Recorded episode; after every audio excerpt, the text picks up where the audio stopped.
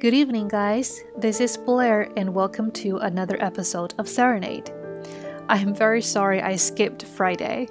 If anyone is wondering, a friend came over to my place and we just chat and chat and chat, mostly about how hard life is for adults. Both of us were too devoted to our conversation and we totally forgot about the time. So, sorry about that. But I do want to share with you guys one piece of thought that I pounded over on Friday night.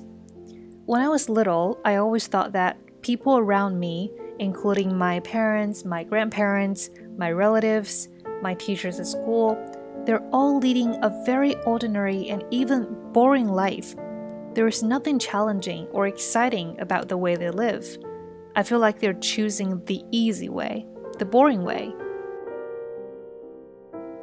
But now that I'm approaching 30 years old, wow, that's scary, um, I started to face the real world.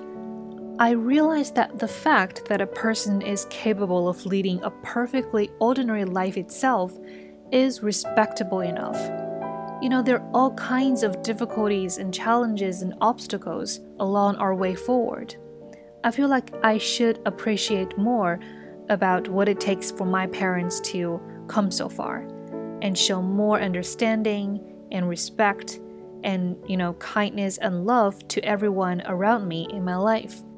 I don't know if this makes sense to you guys. But, anyways, enough of me nagging about what happened on Friday. Let's continue with the novel Born a Crime.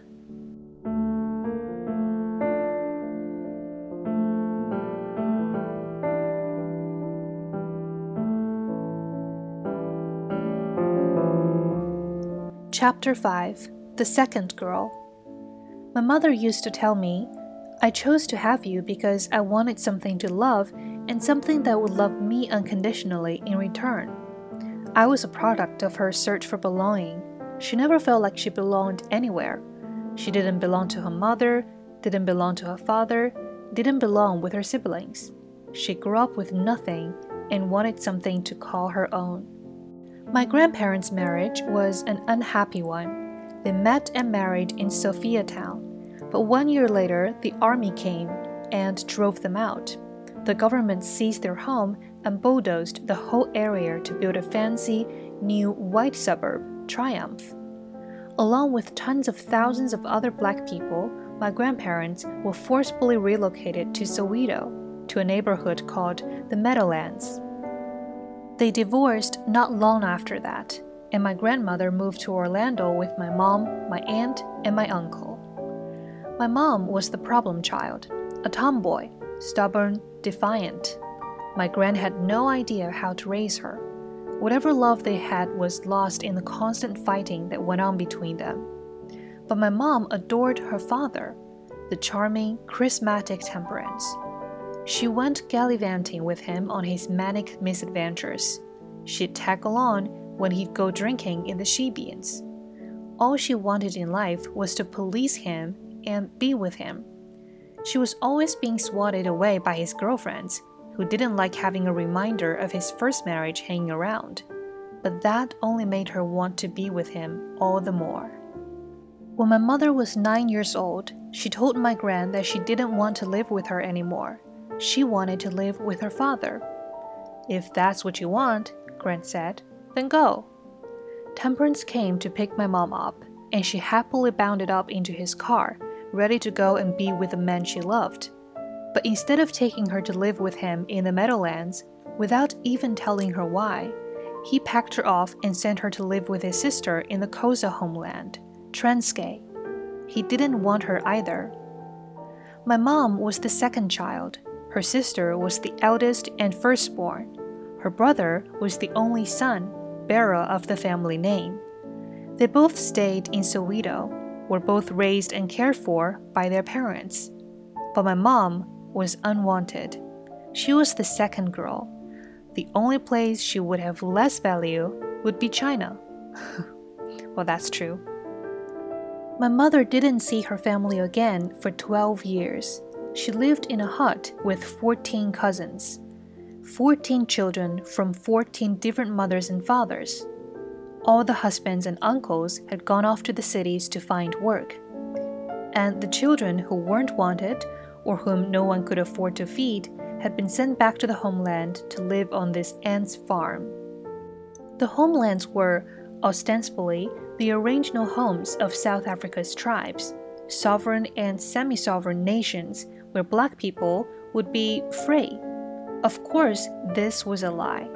For starters, despite the fact that black people made up over 80% of South Africa's population, the territory allocated for the homelands was about 13% of the country's land. There was no running water, no electricity, people lived in huts. Where South Africa's white countryside was lush and irrigated and grain, the black lands were overpopulated and overgrazed, the soil depleted and eroding. Other than the menial wages sent home from the cities, families scraped by with little beyond subsistence level farming. My mother's aunt hadn't taken her in out of charity. She was there to work. I was one of the cows, my mother would later say, one of the oxen. She and her cousins were up at half past four, plowing fields and herding animals before the sun baked the soil as hard as cement and made it too hot to be anywhere but in the shade. For dinner, there might be one chicken to feed 14 children my mom would have to fight with the bigger kids to get a handful of meat, or a sip of the gravy, or even a bone from which to suck out some marrow. And that's when there was food for dinner at all. When there wasn't, she'd steal food from the pigs, she'd steal food from the dogs. The farmers would put out scraps for the animals, and she'd jump for it. She was hungry. Let the animals fend for themselves. There were times when she literally ate dirt she would go down to the river, take the clay from the riverbank, and mix it with the water to make a grayish kind of milk. She'd drink that to feel full. But my mother was blessed that her village was one of the places where a mission school had contrived to stay open in spite of the government's Bantu education policies. There, she had a white pastor who taught her English.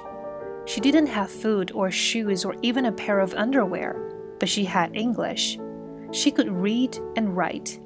When she was old enough, she stopped working on the farm and got a job at a factory in a nearby town. She worked on a sewing machine making school uniforms. Her pay at the end of each day was a plate of food.